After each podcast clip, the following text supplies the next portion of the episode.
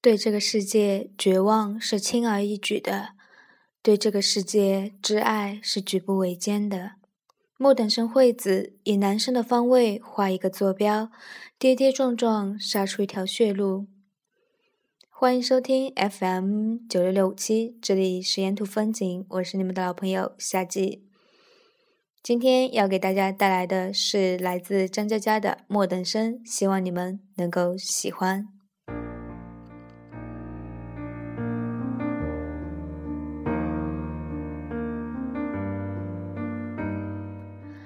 二零一二年，我在曼谷郊边巧克力镇招待高中同学王慧。这是家迷幻如童话的饭馆，白色房子静谧在草地，夜火灯烛倒映在河流。王慧留着大波浪，浅妆，笑意盈盈，经过的老外不停地回头看她。次日，我要坐火车到春蓬，而他直飞香港，所以我们没有时间聊太多，也不用聊太多。一杯接一杯，互相看着，乐呵呵的傻笑。我说：“惠子，你不是末等生了，你是一等兵。”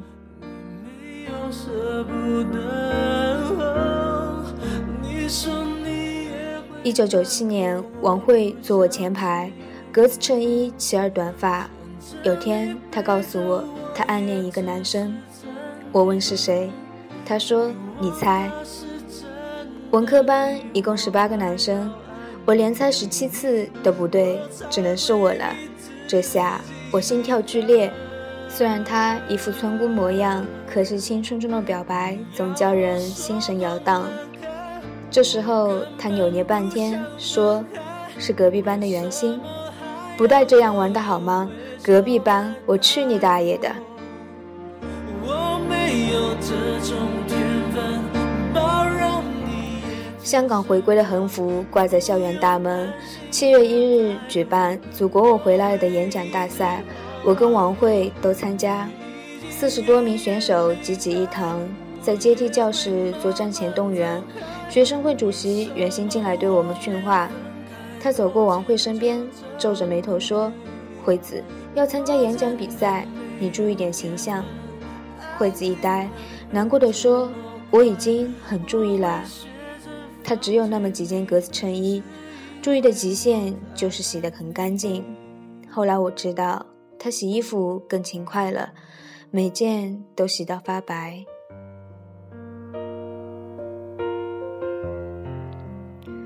袁心和一个马尾辫女生聊得十分开心，从中国近代史聊起，一直聊到改革开放。最后，袁心对马尾辫说：“加油，你一定拿冠军。”惠子咬着笔杆，恨恨地对我说：“你要是赢了他，我替你按摩。”我大为振奋，要求他签字画押，贴在班级黑板报上。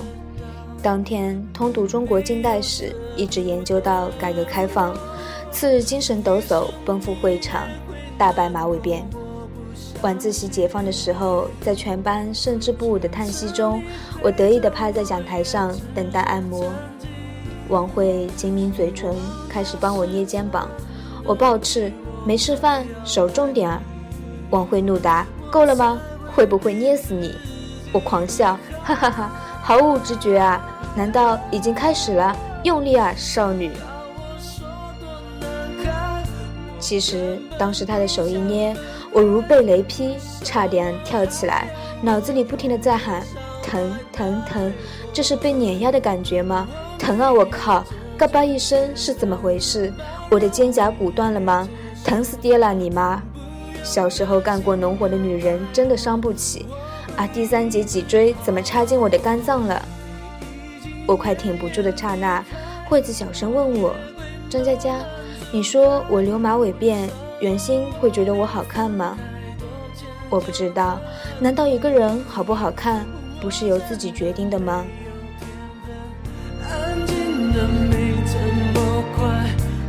一九九八年，惠子的短发变成了马尾辫。惠子唯一让我钦佩的地方是她的毅力。她的成绩不好，每天试题做得额头冒烟，依旧不见起色。可她是我见过最有坚持精神的女生，能从早到晚刷题海，哪怕一道都没有做对。但空白部分填得密密麻麻，用用五百个公式推出一个错误的答案，令我叹为观止。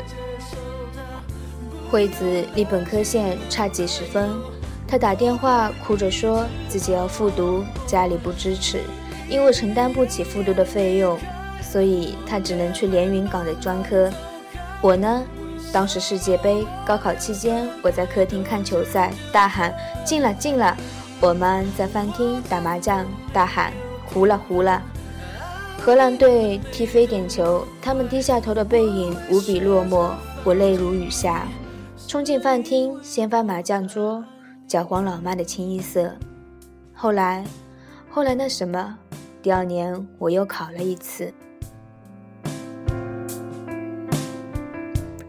一九九九年五月，大使馆被美国佬炸了。复读的我旷课奔到南京大学，和正在读大一的老同学游行。惠子也从连云港跑来，没有参加队伍，只是酒局途中出现了一下，在食堂推杯换盏。他小心地问：“袁心呢？”我一愣：“对哦，袁心也在南大，他怎么没来？可能他没参加游行吧。”惠子失望地哦了一声。我说：“那你去找他呀。”惠子摇摇头：“算了。”我去老同学宿舍借住。至于惠子，据说她是在长途车站坐了一宿，等凌晨早班客车回连云港。对她来说，或许这只是一个来南京的借口，花掉并不算多的生活费。然而见不到一面，安静的等待天亮。惠子家境不好，成绩不好，身材不好，逻辑不好。她就是个挑不出优秀品质的女孩。我一直想，如果这世界是所学校的话，惠子应该被劝退很多次了。生活、爱情、学习，她都是末等生，唯一拥有的，就是在别人看不见的地方咬着牙齿坚持，再坚持，堆砌着自己并不理解的公式。无论答案是否正确，他也一定要推导出来。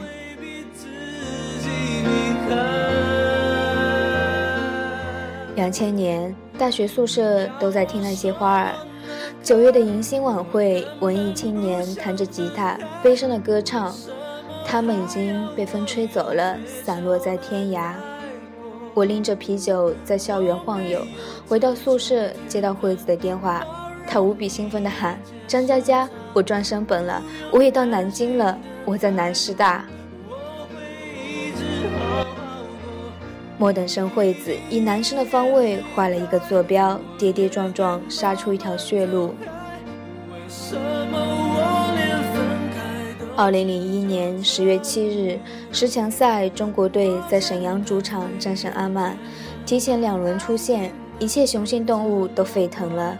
宿舍里的男生怪叫着点燃床单扔出窗口，一群男生大呼小叫冲到六栋女生宿舍楼下。我在对面七栋二楼看到他们簇拥的人是袁心，袁心对着六栋楼上的阳台兴奋地喊：“霞儿，中国队出现了！”一群男人齐声狂吼：“出现了！”袁心喊：“请做我的女朋友吧！”一群男人齐声狂吼：“请做他的女朋友吧！”望着下方那一场幸福，我的脑海浮现出惠子的笑脸。她穿着格子衬衫，马尾辫保持至今。不知道她这时候在哪里。二零零二年底，非典出现，蔓延到二零零三年三月。我在电视台打工，被辅导员勒令回校。四月更加严重，新闻反复辟谣，学校禁止外出，不允许和校外人员有任何接触。我在宿舍百无聊赖的打星际，接到电话是惠子，她说：“一起吃晚饭吧。”我说：“出不去。”她说：“没关系，我在你们学校。”我好奇的跟他碰面，他笑嘻嘻的说：“实习期在你们学校租了个研究生公寓。”我说：“你们学校怎么放你出来的呢？”他笑嘻嘻的说：“没关系，封锁前我就租好了。”辅导员打电话找我，我骗他在外地实习，他让我待着别乱跑。去食堂吃饭，我突然说袁心有女朋友了，他有些慌乱，不敢看我，乱插话题。我保持沉默，他终于抬头说：“我想和他离得近一些，哪怕从来没碰到过，但只要跟他一个校园，我就很开心。”一个女孩子，男生都不知道她的存在，她却花了一年又一年，拼尽全力想靠近他，无法和他说话。他的一切努力，只是跑到终点，却望一望对面的海岸，就如同他高中做的数学试题，写满公式，可是永远不能得分。上帝来劝莫等生退学，莫等生执拗地继续答题，没有成绩也无所谓，只是别让我离开教室。看着他红着脸，慌张地扒拉着米粒。我的眼泪差点掉进饭碗里，靠！二零零四年，惠子跑到酒吧，电视正直播着首届超女的决赛，我们喝得酩酊大醉。惠子举起杯子，对着窗外喊：“祝你幸福。”那天，袁心结婚，我看着她笑盈盈的脸倒映在窗玻璃上，心想：莫等生终于被开除了。二零零五年，惠子跑到酒吧，趴在桌上哭泣，大家不明所以。他擦擦眼泪说：“他一定很难过。”传闻袁心离婚了。那天后没见过惠子，打电话给他，他说自己辞职了，在四川找事干。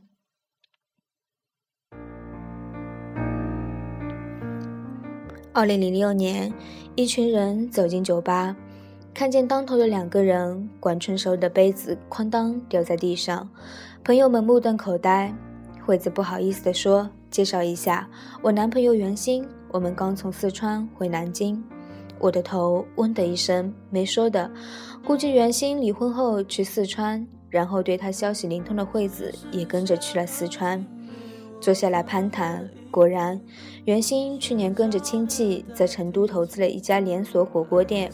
现在他打算开到南京来。袁鑫跟搞金融的同伴聊天，说的我们听不太懂，唯一能听懂的是钱的数目。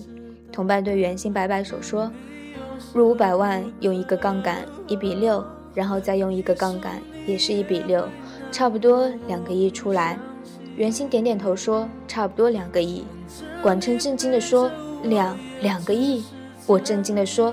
两两个亿，韩牛震惊地说：“比我的金子还多。”惠子也听不懂，只是殷勤的倒酒，给袁心每个朋友倒酒。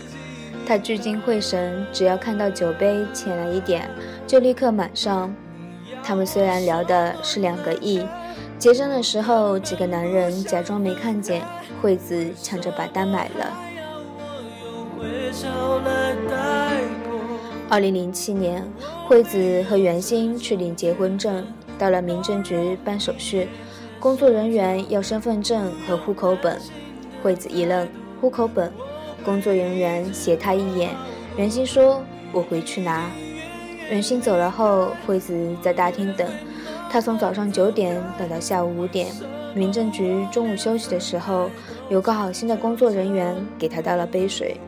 惠子想。袁鑫结过一次婚，他怎么会不知道要带户口本呢？所以袁鑫一定是知道的。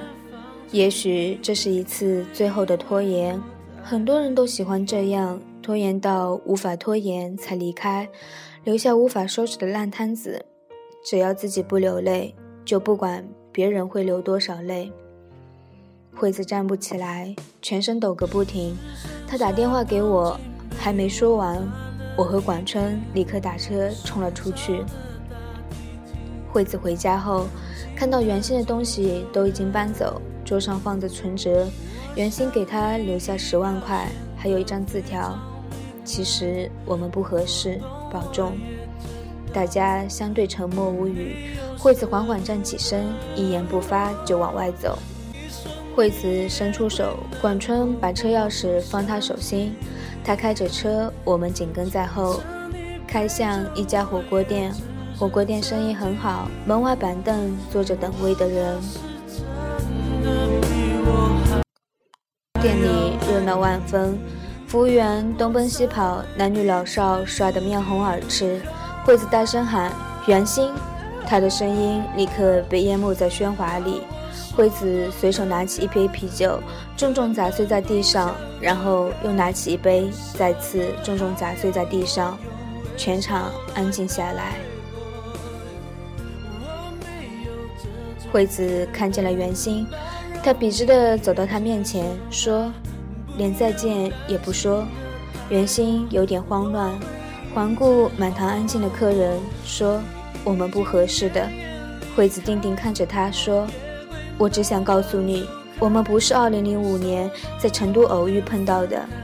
我从1997年开始喜欢你，一直到今天下午五点，我都爱你，比全世界其他人加起来更爱你。”他认真地看着袁心说：“我很喜欢这一年，是我最幸福的一年。可你并不喜欢我，希望这一年对你没有太多的困扰。”不能做你的太太，真可惜。那再见。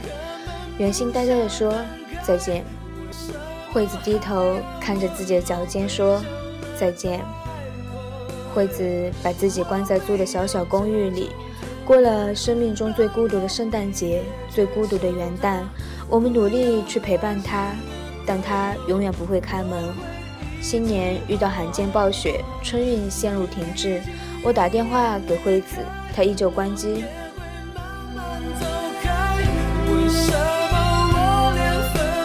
二零零八年就此到来，隔了整整大半年。四月一日愚人节，朋友们全部接到惠子的电话，要到她那儿聚会。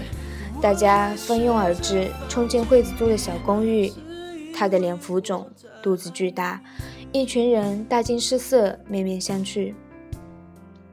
毛毛激动地喊：“惠子，你怀孕了，要生宝宝了！孩儿他爸呢？”毛毛突然发现我们脸色铁青，他眨巴眨巴眼睛，哗的一声嚎啕大哭，抓住惠子的手喊：“为什么会这样？”惠子摸摸毛毛的脑袋。分手的时候就已经三个月了，站着干嘛？坐沙发。我们挤在沙发上，惠子轻轻嗓门说。下个月孩子就要生了，用的东西你们都给点主意。他指挥管春打开一个大塑料袋，里边全是纸尿裤，皱着眉头说：“到底哪种适合宝宝的皮肤呢？这样你们每人穿一种，有不舒服的坚决不能用。”我捧着一包，颤抖着问：“那我们要穿多久？”惠子一愣，拍拍我手上的纸尿裤。我低头一看。包装袋上写着“美好新生一百天”，我差点哭出来。要穿一百天？惠子说：“呸，宝宝穿一百天，你们穿一天。明天交份报告给我，详细说说皮肤的感受，最好不少于一百字。”我们聊了很久，惠子有条不紊地安排着需要我们帮忙的事情，我忙不迭地点头。可是毛毛一直在哭，惠子微笑。不敢见你们，因为我要坚持生下来。我说，生不生是你自己的事情，养不养是我们的事情。惠子摇头，养也是我自己的事情。离开的时候，毛毛走到门口，回头看着安静站立的惠子，抽泣着说：“惠子，你怎么过来的？惠子，你告诉我，你怎么过来的？”管春快步离开，冲进地下车库，猛地立住，狂喊一声：“袁心，我操你大爷！”他的喊声回荡在车库，我眼泪也冲出眼眶。第二天，管春教的好爽好爽好爽，重复五十次。我教的好爽，就是上厕所不小心撕破，卡住拉链，第二次上厕所拉链拉不开，我喝多了就尿在裤子里了。幸好穿了纸尿裤，哎，特别悲伤一次因果。韩牛教的，那薄弱的纸张触摸我粗糙的肌肤，柔滑如同空气。我抚摸过无数的女人，第一次被纸尿裤抚摸，心里每分钟都在站立，感受到新生，感受到美好，感受到屁股的灵魂。惠子顺产，一大群朋友坐立不安的守候。看到小朋友的时候，所有人都哭得不能自己，只有精疲力竭的惠子依然微笑着。毛毛陪着惠子坐月子，每次我们带着东西去他家，总能看到两个女人对着小宝宝傻笑。韩牛熟练地给宝宝换纸尿裤，嗯，对，是韩牛，不是我们不积极，而是他不允许我们分享这快乐。二零零九年。韩牛群发短信：“谁能找到买学区房的门路？”我回：“不结婚先买房，写谁的名字？”韩牛：“靠，大老爷们儿结不结婚都要写女人的名字。”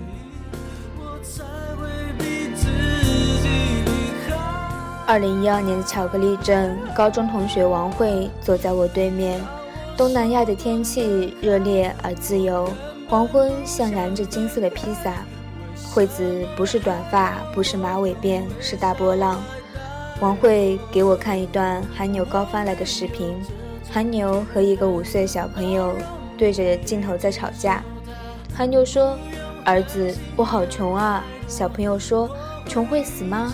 韩牛说：“会啊，穷死的，我连遗产都没有，只留下半本小说。”小朋友说：“那我帮你写。”韩牛说：“不行，这本小说叫躲债，你不会写。”小朋友哇的一声哭了，一边哭一边说：“爸爸不要怕，我帮你写还债。”王慧乐不可支，记忆的他曾经问我：“我留马尾辫会好看吗？”现在他卷着大波浪，曼谷近郊的黄昏做他的背景，深蓝跟随一片灿烂。像燃着花火的油脂浸在温暖的水面，对这个世界绝望是轻而易举的，对这个世界挚爱是举步维艰的。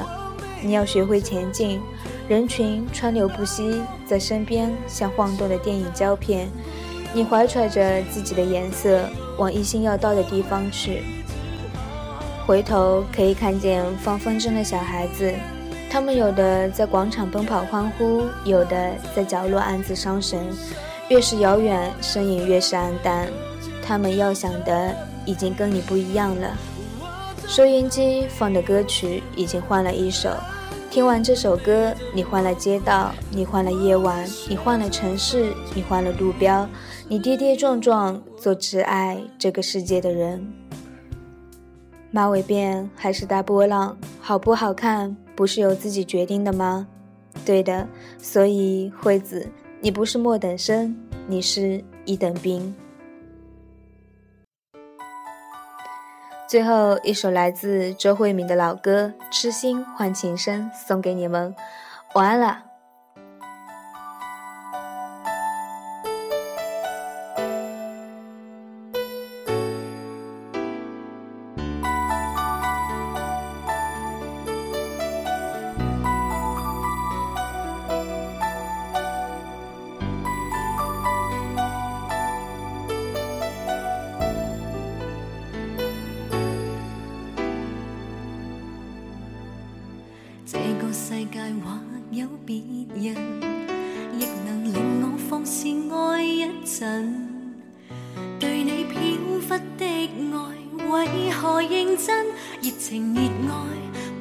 难枕，怎知道爱上了你像似自焚，仍然愿意靠向你亲近。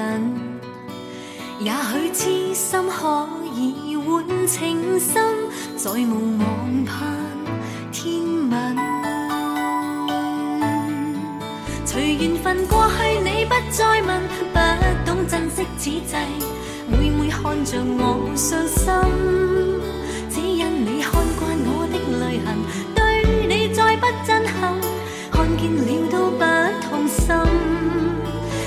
像戏里说的对白，相恋一生一世，说了当没有发生。思想已永远退不回头，爱过痛苦一生，沾满心中的泪。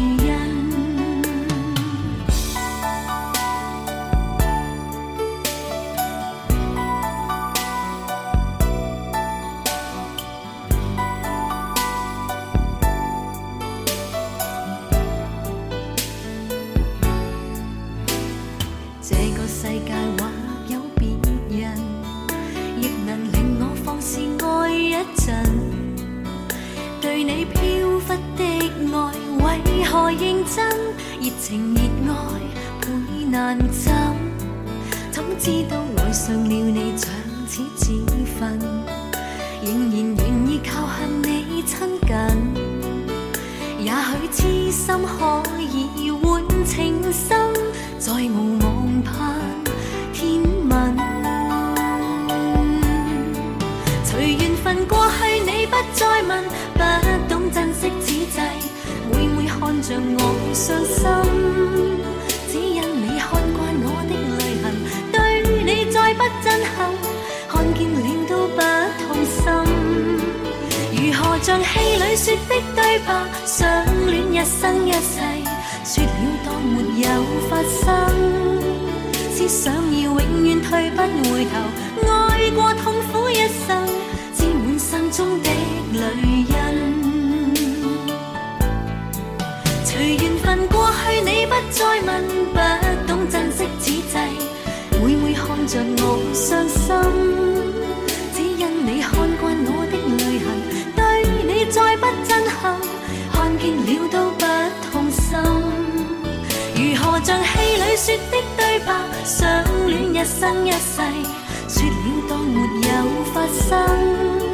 思想要永远退不回头，爱过痛苦一生，沾满心中的泪。